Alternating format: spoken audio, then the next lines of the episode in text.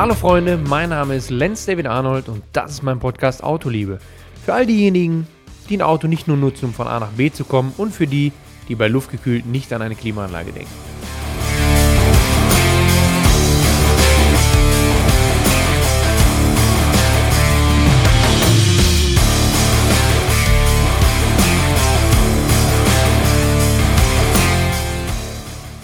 Leute, es gibt gute Nachrichten. Ich glaube, doch, wir können die gute Nachrichten, kann man es nennen, meine ich, weil Ende Juni soll die VLN wieder losgehen.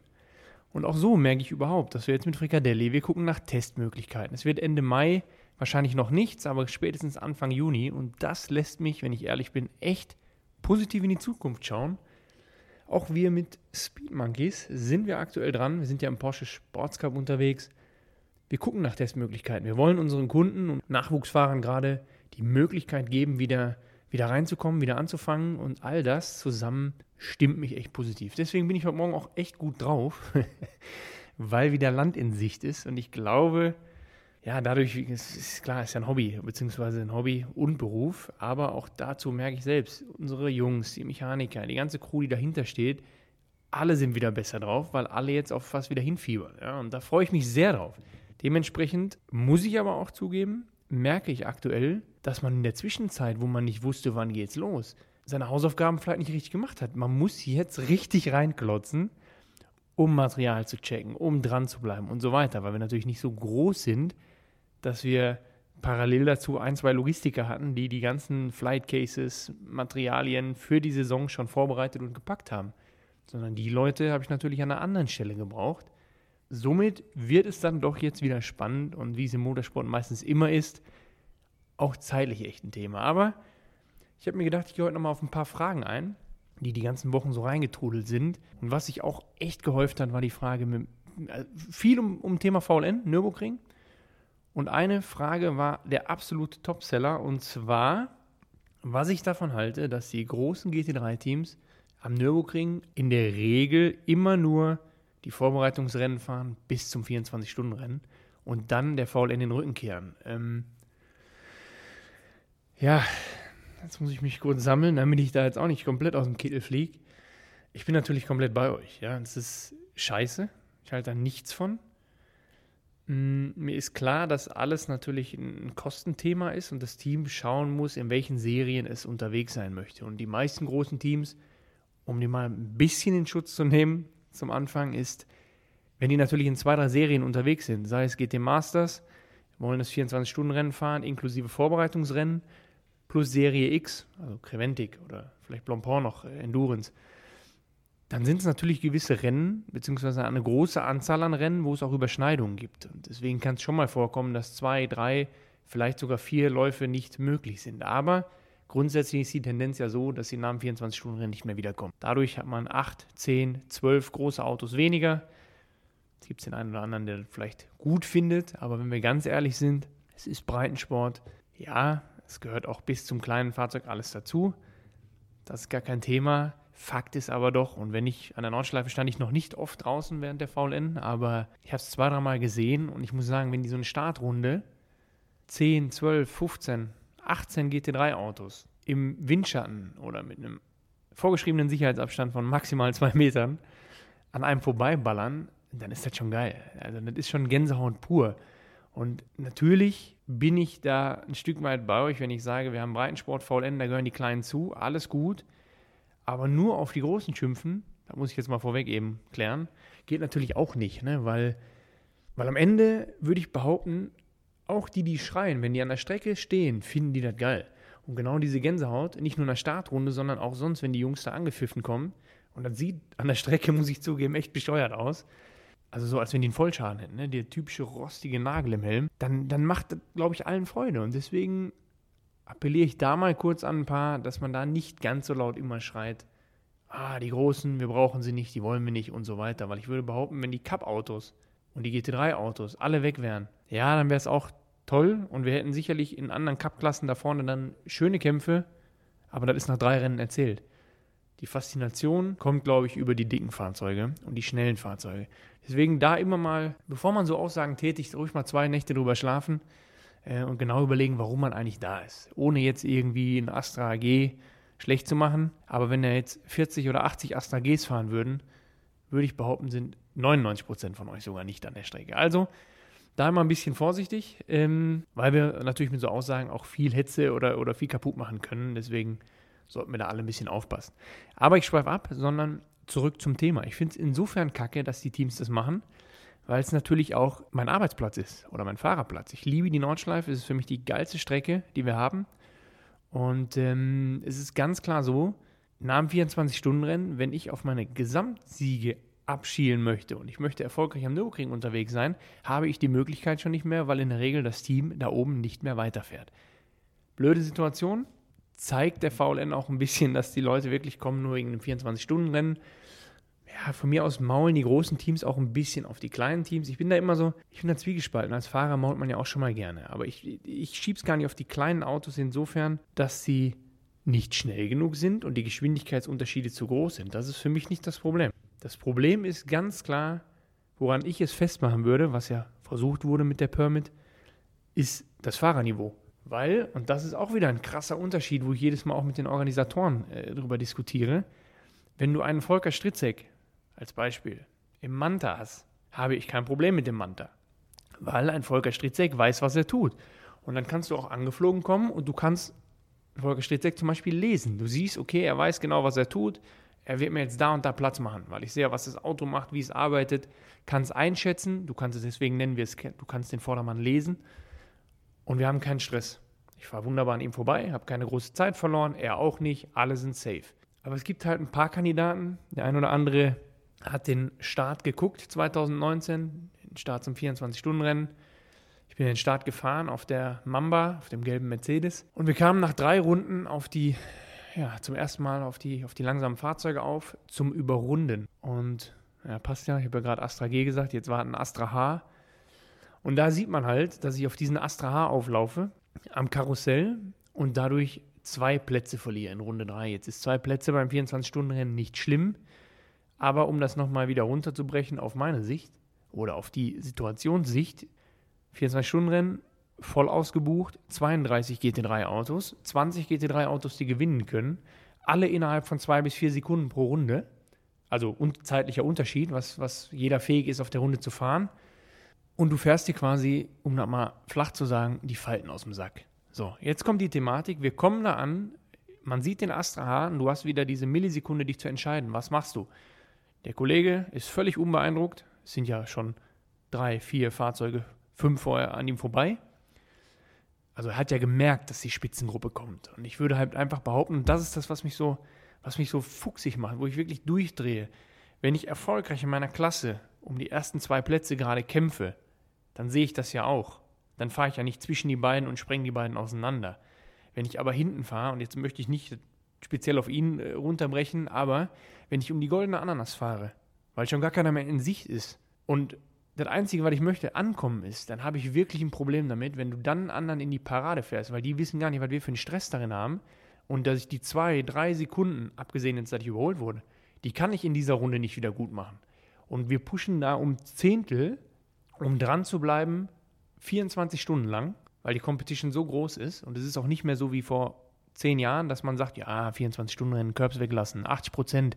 Vergesst es, es sind 110 Prozent jede Runde immer all in. Wir nehmen teilweise Curbs mit. Da hat Olaf Mantei mir damals gesagt, wo ich angefangen habe, wenn du da rüber fährst, gibt es eine Backpfeife und du steigst aus. Du steigst nicht mehr in mein Auto ein, ja.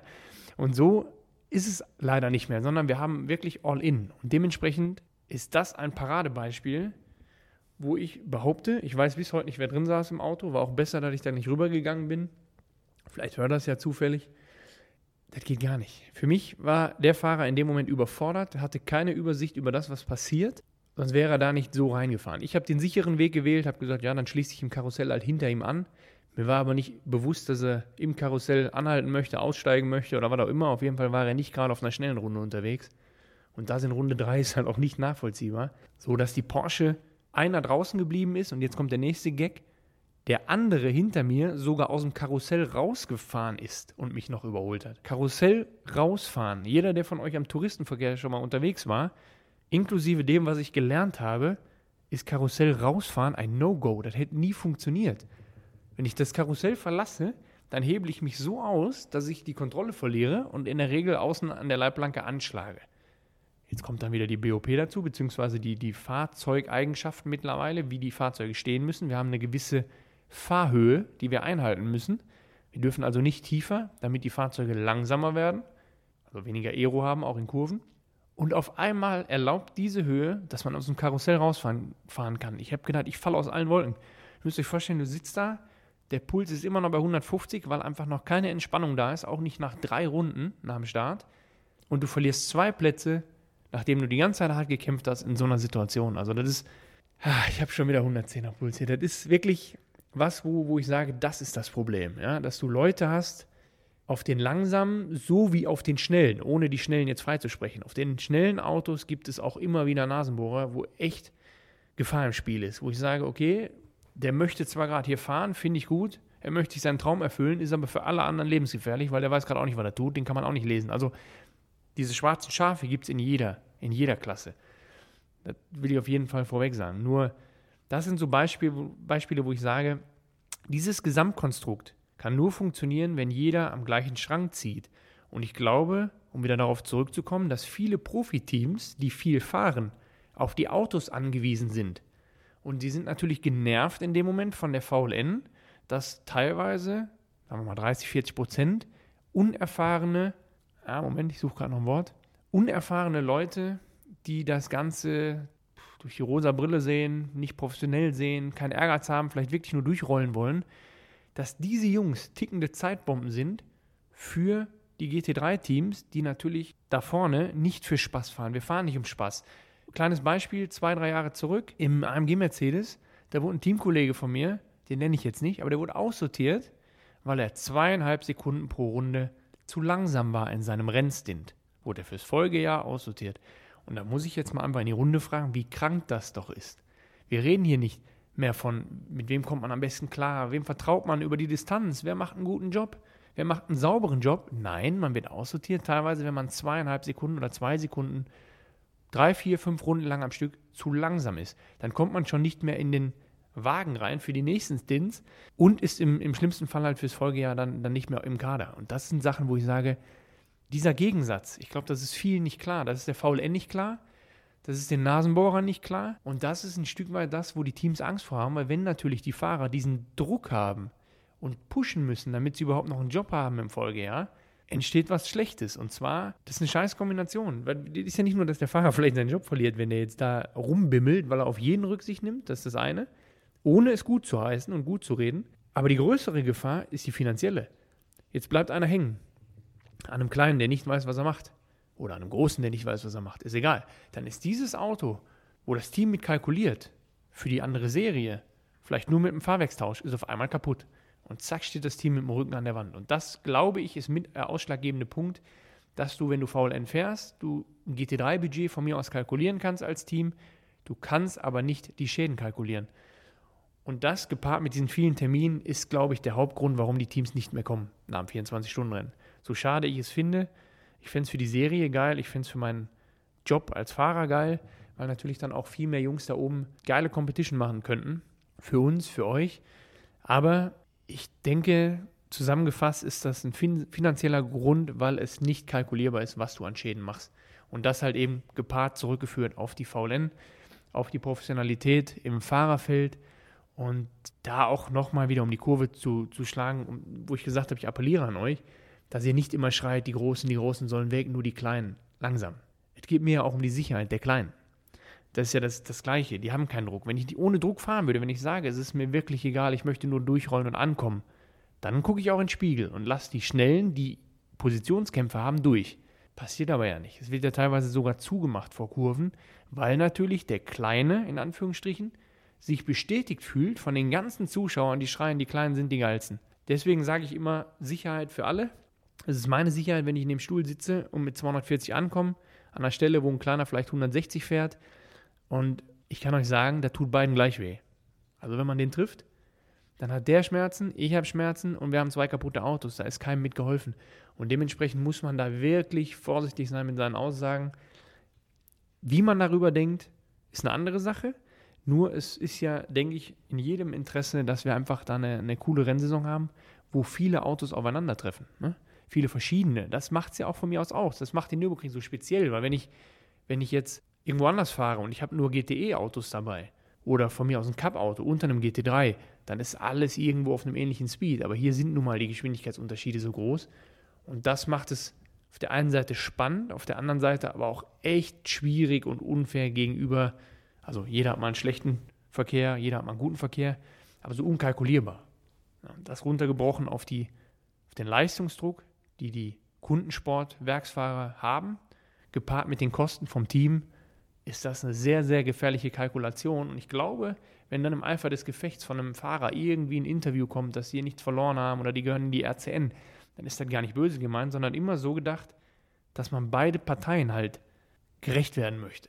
Und ich würde behaupten, man kann mit dem kleinsten Auto mitfahren, wenn der Ehrgeiz da ist, die Einstellung da ist, man sich damit beschäftigt, ist es gar kein Problem. Also zu dem Astra nochmal zurück.